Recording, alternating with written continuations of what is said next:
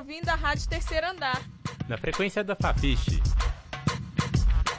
Olá, galera da Fafiche. Temos hoje um convidado especial na programação da Rádio Terceiro Andar. É o jornalista Rodrigo Freitas, âncora do Super N Primeiras Notícias da Rádio Super Notícias.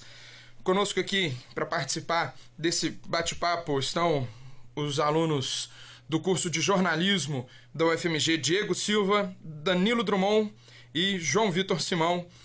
Olá, Rodrigo. Prazer tê-lo aqui conosco.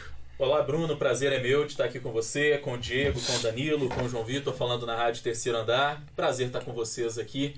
Muito obrigado pela recepção calorosa de todos. Tá ok. É, Diego, você pode começar e tem a primeira pergunta para o nosso convidado.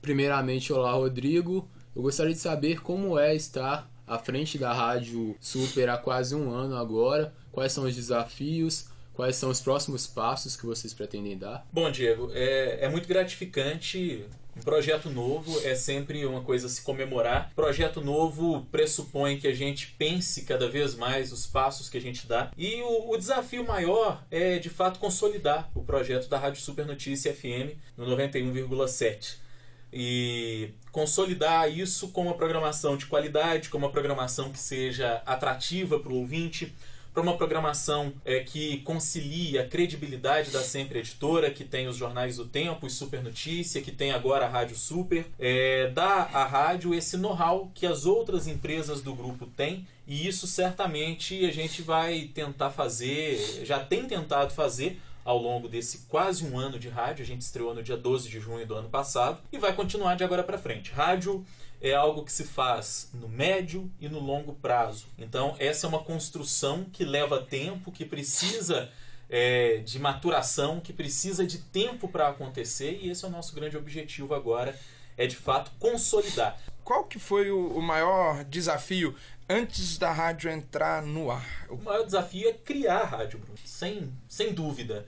Criar uma rádio do zero, principalmente. É, eu já, já tinha visto uma outra rádio ser criada, que foi a Sports FM em Belo Horizonte, do uhum. Grupo Bandeirantes. Mas era uma rádio que vinha em rede, que você já recebia um pacote de vinhetas pronto, uhum. que você já recebia a maior parte da programação pronta. Né? E a Super foi uma transformação. Ela era a Fã FM, uma rádio musical, uhum. popular, que tocava todo tipo de música, para se transformar numa rádio que hoje tem música, mas tem notícia. Uhum. E que tem a notícia como um dos seus carros-chefes. Então, uh, o desafio é criar a rádio do zero. E eu, quando penso todo o processo de criação que a gente teve, de pensar grade comercial, imaginar qual é até a previsão de faturamento da rádio, quantos comerciais você tem ao longo de uma hora, ao longo de um dia, ao longo de uma semana, de um mês, de um ano para que você possa fazer ali, estabelecer pelo menos um mínimo planejamento. Esse é um grande desafio. Você pensar a plástica da rádio, as vinhetas da rádio, isso tudo é muito, é, é, é muito interessante de ser feito, mas é um desafio. A criação dessa emissora envolveu muita tecnologia. Você falou antes ali fora, antes do bate-papo, sobre como hoje com um aparelhinho de duas, três vezes o tamanho do seu celular, você consegue fazer uma transmissão ao vivo muito facilmente essa tecnologia, você falou que facilita muito o trabalho, mas na perspectiva de jornalista, ser um jornalista multitarefa que tem que entrevistar, já pensar na sonora, já pensar na edição, já pensar em muitas coisas em um menor espaço de tempo, isso não seria mais difícil? Não, eu acho que não, Danilo. Eu acho que não é mais difícil porque a tecnologia ela, ela vem é, justamente para nos auxiliar. Ela vem para potencializar as coisas que a gente tem para fazer. O rádio, ele sempre exigiu essa agilidade que você está apontando aí dos profissionais. Fosse antigamente, fosse 10 anos atrás, seja no rádio de hoje. A diferença é que a tecnologia ela não trabalhava tanto ao nosso favor como ela trabalha hoje. Mas a exigência de agilidade, isso sempre existiu. Qual era a diferença no rádio de antigamente, por exemplo? No rádio de antigamente, você acabava ali de fazer, por exemplo, pronunciamento de um presidente, uma coletiva de um governador, você saía correndo para tentar achar um telefone fixo e entrar ao vivo na programação da rádio. Mas você tinha que entrar logo depois daquilo. Depois, você passou a cobrir isso e logo depois se virar para ligar no celular quando não dava para transmitir ao vivo, para logo que acabasse aquele evento você relatar o que tinha acabado de acontecer. E hoje, com essa parafernália tecnológica, que é a expressão que eu costumo usar, que a gente tem aí equipamentos, como eu disse, que são duas, três vezes o tamanho de um celular, com um fone e um microfone, você transmite ao vivo com um sinal de 4G, quase que com qualidade de estúdio,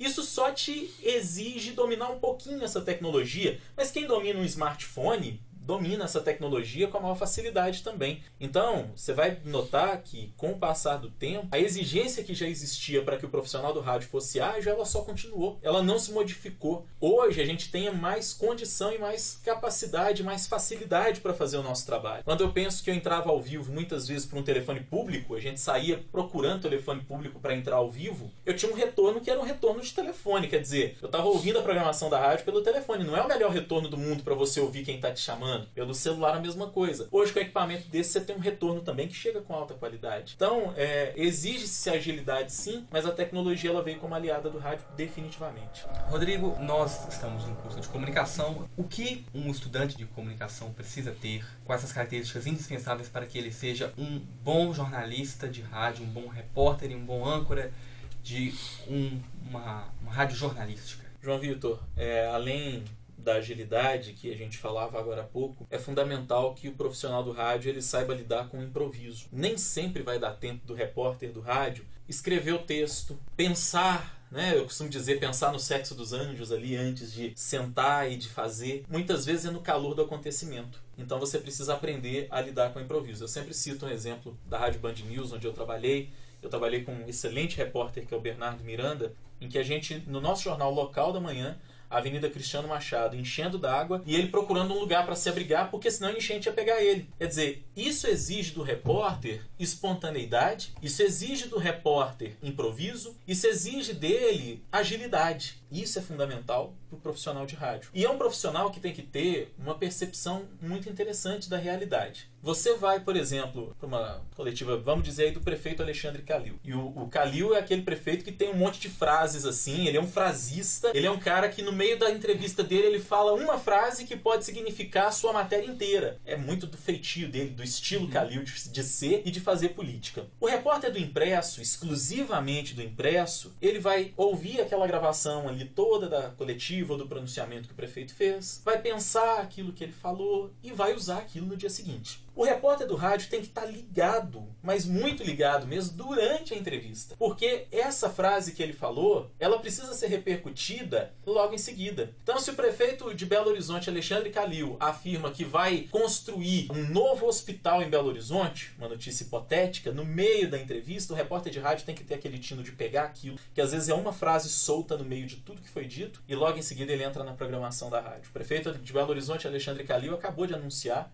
a construção de um novo hospital na capital mineira. Então, exige do, do profissional atenção, agilidade, eu acho que são as duas principais características e muita espontaneidade. O profissional que está no rádio, ele precisa ser espontâneo, ele precisa ter jogo de cintura para fazer as coisas acontecerem realmente. Para a gente encerrar, tem uma pergunta que a professora Sônia deixou para gente, né? Como que tem sido e como é trabalhar com essa questão hoje em dia que né, muito acesso a informações diferentes, é, tem muita fake news, muita botaria, todo mundo hoje é agente da notícia e como é feito para que a Rádio Super tenha essa credibilidade perante o seu público, perante os anunciantes. Como é trabalhada essa questão da, da credibilidade da notícia? Ô Bruno, essa é uma questão que é muito interessante porque você destacou bem aí. Hoje todo mundo meio que é jornalista, né? Com o smartphone na mão, com a câmera na mão, enfim, as pessoas transmitem ao vivo na rede social, elas postam informação, elas tiram foto. Então, de alguma maneira, o fazer jornalístico hoje, ele não se limita mais à figura do jornalista. E os blogs estão muitas vezes proliferando, os jornalistas de redes sociais, de Facebook, de Instagram, de Twitter,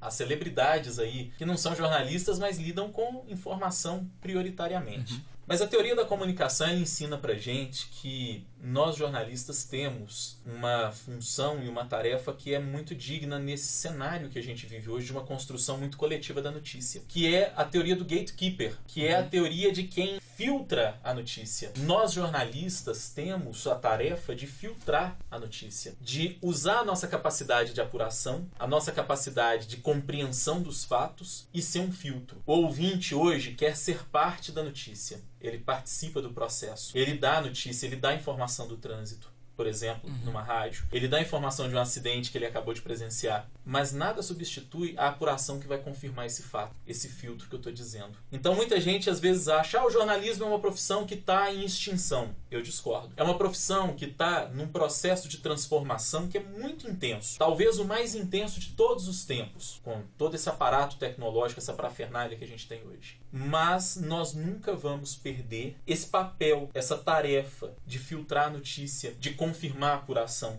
Na Super a gente sempre tem essa preocupação. A gente chama sempre o ouvinte para participar. O ouvinte quer se ver retratado, quer se ouvir retratado na programação da rádio. É legal que o ouvinte ouça a própria voz dele mandando um áudio de WhatsApp pra gente, falando de um acidente, falando do trânsito, falando do atraso no aeroporto. Mas nada tira o papel do jornalista de confirmar aquela informação. E, e, esse é um papel que cabe a nós. Somos nós que temos a capacidade crítica e a capacidade técnica para fazer. Então, é, em tempos de mídias digitais, de redes sociais, de fake news, de boataria, o papel do jornalista se tornou ainda mais importante, que é o papel de afiançar a notícia, de dar credibilidade para a notícia. E isso é fundamental. Bom, é isso aí, muito obrigado, Rodrigo. Você pode ouvir o Rodrigo de 6 às 9 da manhã, não é isso? Às 8 e meia 6 da às manhã. 8 e meia da manhã, nos 91,7 da Rádio Super, no Super N Primeiras Notícias. É, a gente agradece muito a sua participação e a gente encerra por aqui é, mais esse bate-papo na Rádio Terceiro Andar. Foi um prazer, muito obrigado pela receptividade de vocês, pelo debate. Um abraço para todos que estão ouvindo a Rádio Terceiro Andar. Foi muito bacana estar aqui com vocês. A gente está sempre à disposição para estar aqui na Universidade Federal e à disposição também sempre lá na redação da Super. É isso aí, muito obrigado, galera. Valeu! Você acabou de ouvir o primeiro programa da segunda temporada da Rádio Terceiro Andar. Para saber mais, acesse ao nosso site e as nossas redes sociais. No Facebook, você procura por Rádio Terceiro Andar e no Twitter por arroba terceiro underline andar. Para ouvir esse e outros programas, acesse nosso canal no YouTube ou o nosso Mixcloud, mixcloud.com barra Rádio Terceiro Andar.